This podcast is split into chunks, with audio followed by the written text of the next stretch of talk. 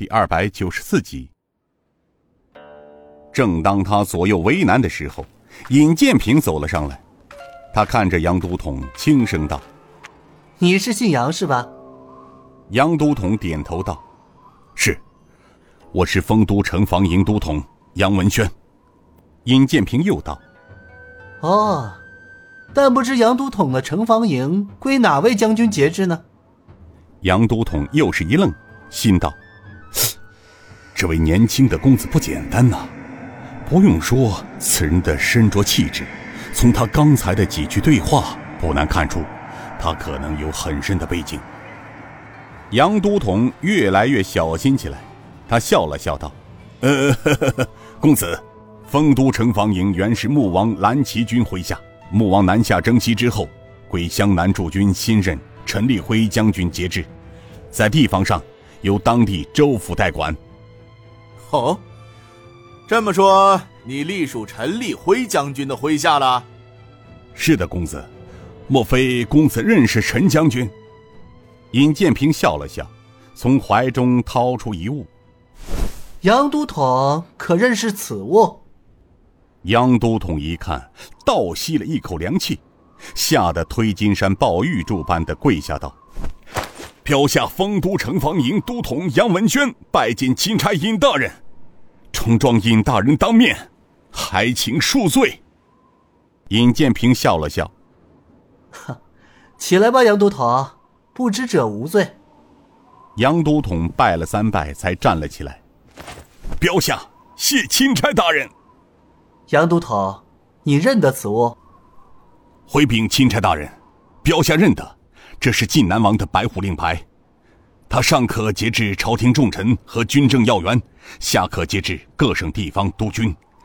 而且自钦差尹大人出京之后，朝廷中枢便有底报下发到都尉，应该说，凡属七品以上地方都认得此令。那就最好不过了。不过杨都统，这小霸王你认识？认识，他是丰都知州梁明远之子梁少白。尹建平点了点头。此人欺男霸女，无恶不作。你将他的随从和他一起拿下，先押到城防营秘密关押。等明日本座到了州府衙门之后，会有人通知你下一步该做什么。记住，本座这次是微服私访，要严格保密，不许声张，更不能泄露本座到丰都的消息。若有违者，杨都统，你应该知道会有什么结果。是，是是。标下明白。尹建平笑着拍了拍杨都统：“你去办吧。”是。杨都统转身走到了梁公子面前，笑着摇了摇头：“ 梁公子，对不住了。众军官听令，将梁公子及他的下人全部拿下，送往城防营关押。”小霸王梁公子惊声道：“杨文轩。”你狗日的大胆！谁敢绑本公子？活得不耐烦了是吧？还愣着干什么？还不拿下！有什么事，本都统一人承担。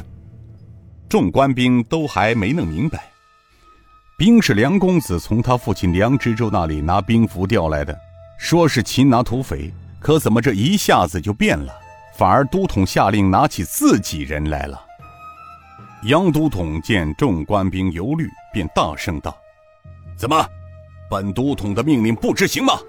你们想抗命不成？”上去几个官兵道：“梁公子，对不起了，军令不可违，我们是依令行事。”小霸王还没弄清楚原因，便被绑了起来。他大骂杨都统不讲义气等等，可这个时候再怎么骂都无济于事了。你们都给我听好了。今天在这里发生的事情，任何人都不得泄露出去，违令者军法处置，听明白了吗？明白了。杨都统说完，转身对尹建平道：“呃，钦差大人，还有什么吩咐？”尹建平道：“你带队先回大营吧，若是有什么需要，我的人会联系你的。”是，钦差大人，那标下就告辞了。尹建平点了点头，看着杨都统带着官兵押着小霸王梁公子走后，尹建平扭头对众人说道：“天色不早了，我们也走吧。”众人上的马来，向丰都城而去。路上，尹建平对严平道：“严小姐，看来杨文轩此人本质不坏，也许他也有难言之隐，你误会他了。”钦差大人，小女子从小隐居闺房长大，从不知官场中事。杨叔叔与父亲交好，可严家出了那么大的事，难道他一点也不知？尹建平笑道：“啊，严小姐有所不知，杨都统他只是一个城防营的都统，只负责丰都地区的治安，根本插手不了地方上的政务。毕竟官职太小。”说白了，即便是他知道了，他也无能为力。令尊曾经是丰都通判，按级别是六品或者是从五品，比杨都统还要高。因此，若是他插手地方上的事，若是触怒了知州，丢官事小，有可能还有性命之忧啊。亚叔东国雄，哎，少谷主，以老奴来看，杨文轩。似乎还有话未说完呢。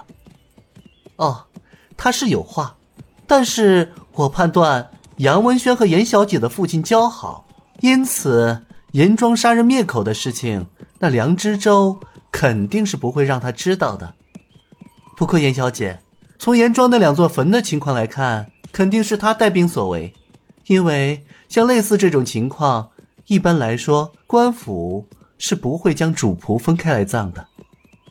但是严庄不同，他们把主仆分开而葬，也就是说，除了十分了解庄上或者是熟悉情况的人，更重要的是，埋葬庄上的人与你们有着某种关系，才会这样做，而且还立了碑，把主人的名字很巧妙地刻在碑上，他在告诉后人，严家并没有死绝，还有后人活着，所以。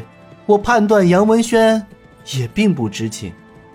高怀文道：“哈，我明白了，原来少令主是从碑文上判断出严家还有后人活着，所以才能带我们轻而易举的找到严小姐和公子的藏身之所的。”